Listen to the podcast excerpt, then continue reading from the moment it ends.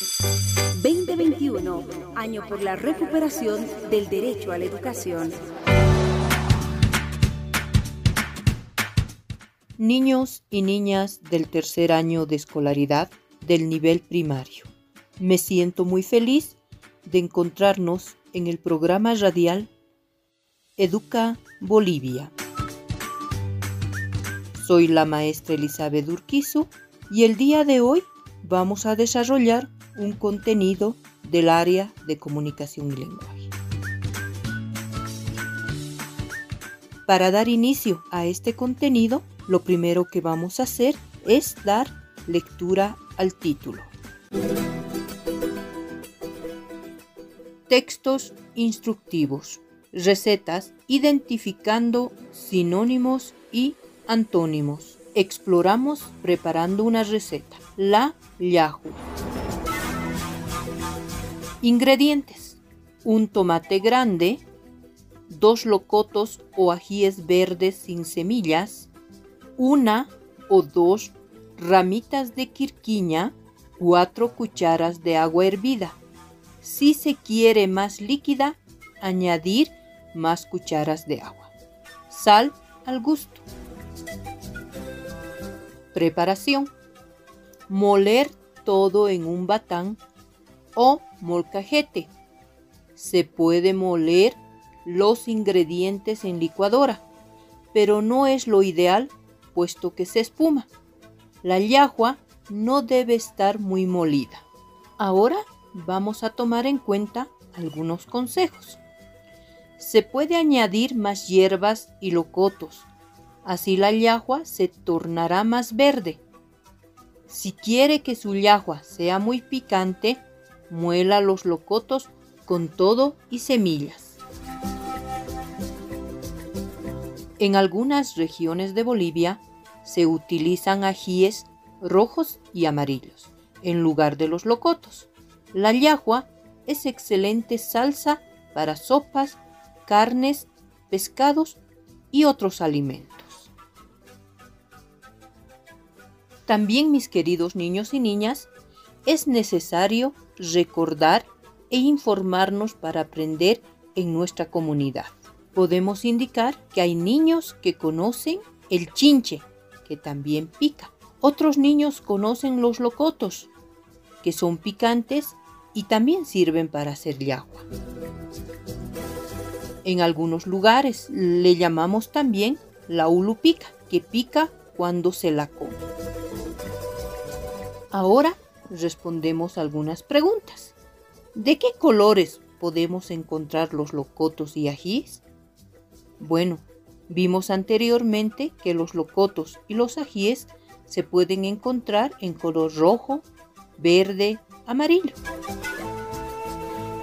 ¿Dónde venden los locotos o ajíes? Los locotos o ajíes se venden en los mercados, en las tiendas de barrio también podemos indicar que los locotos y ajíes se producen en nuestro país, que es Bolivia.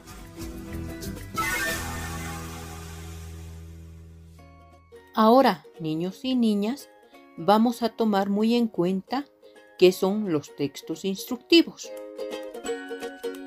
Un texto instructivo es aquel que presenta las instrucciones para organizar un juego para armar un artefacto, para hacer un experimento y otros. Es un tipo de texto que por lo general circula en el entorno inmediato de los niños y niñas y es de amplia circulación social. También podemos indicar que estos textos habitualmente tienen dos partes. Por un lado, una lista de materiales a usar como vimos en la receta, que son los ingredientes.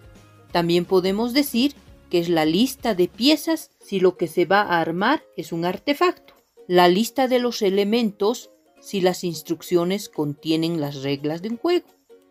Y por otro, el desarrollo de las instrucciones. También podemos indicar que los textos instructivos son aquellos que se refieren a la secuencia de indicaciones sobre cómo llevar a cabo una determinada acción.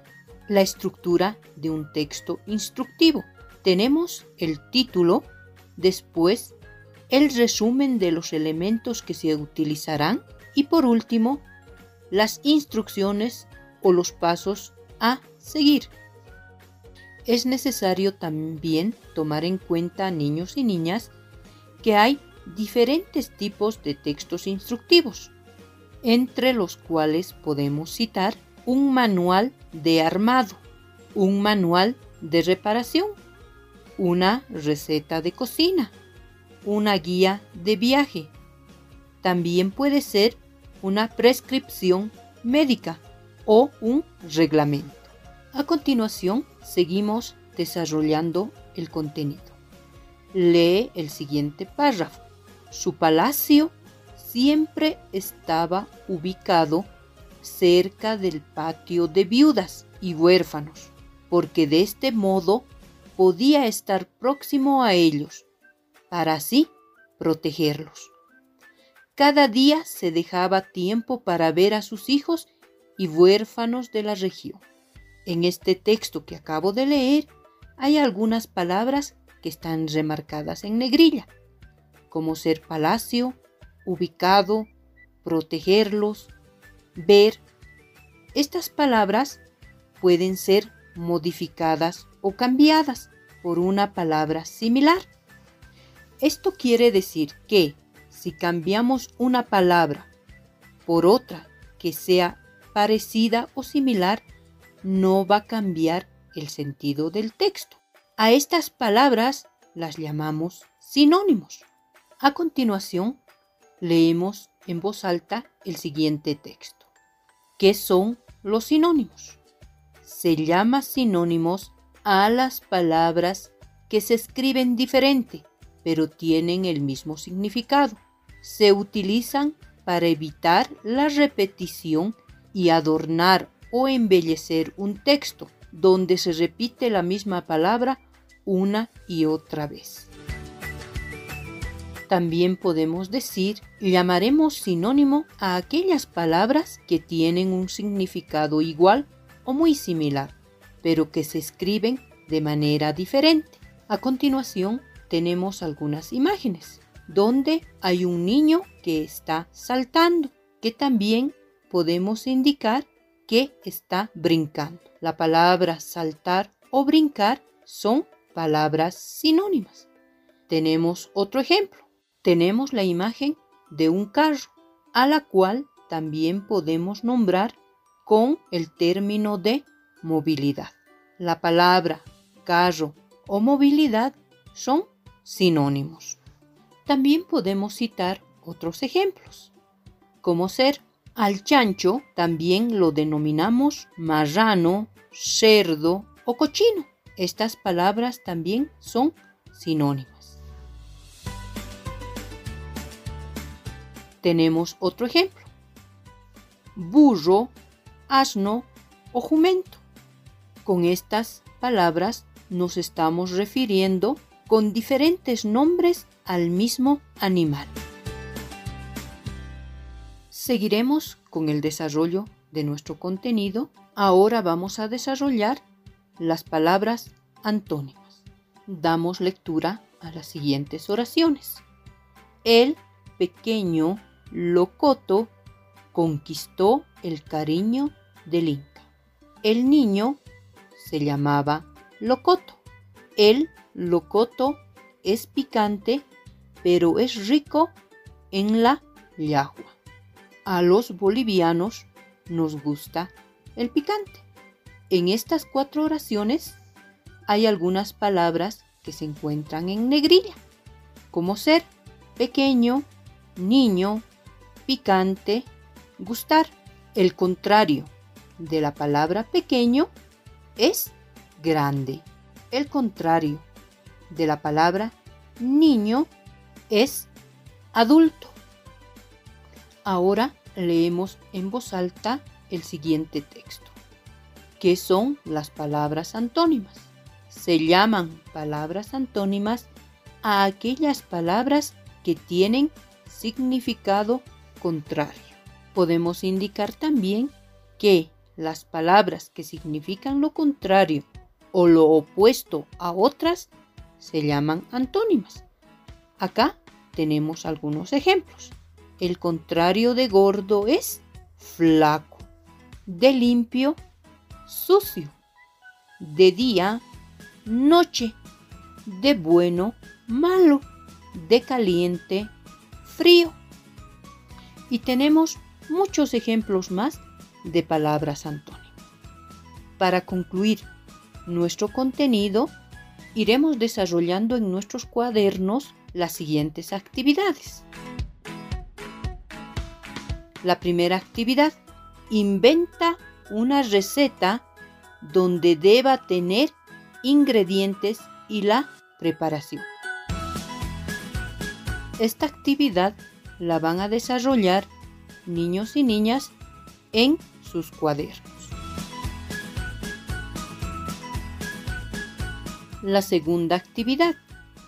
Dibuja en tu cuaderno cinco imágenes a las que puedas encontrar sus sinónimos. Y por último, la tercera actividad, de la misma manera, la vamos a realizar en nuestros cuadernos, donde vamos a buscar 10 palabras antónimas o contrarias con sus respectivos dibujos. Estas actividades las vamos a realizar en nuestros cuadernos utilizando un lápiz o bolígrafo. Si se nos presenta algunas dificultades, es necesario consultar o pedir ayuda a nuestros papás. Muy bien, mis queridos niños y niñas, hasta aquí hemos ido desarrollando nuestro contenido del área de comunicación y lenguaje, los textos instructivos, recetas, identificando sinónimos y antónimos. Me despido de cada uno de ustedes de su programa Educa Bolivia.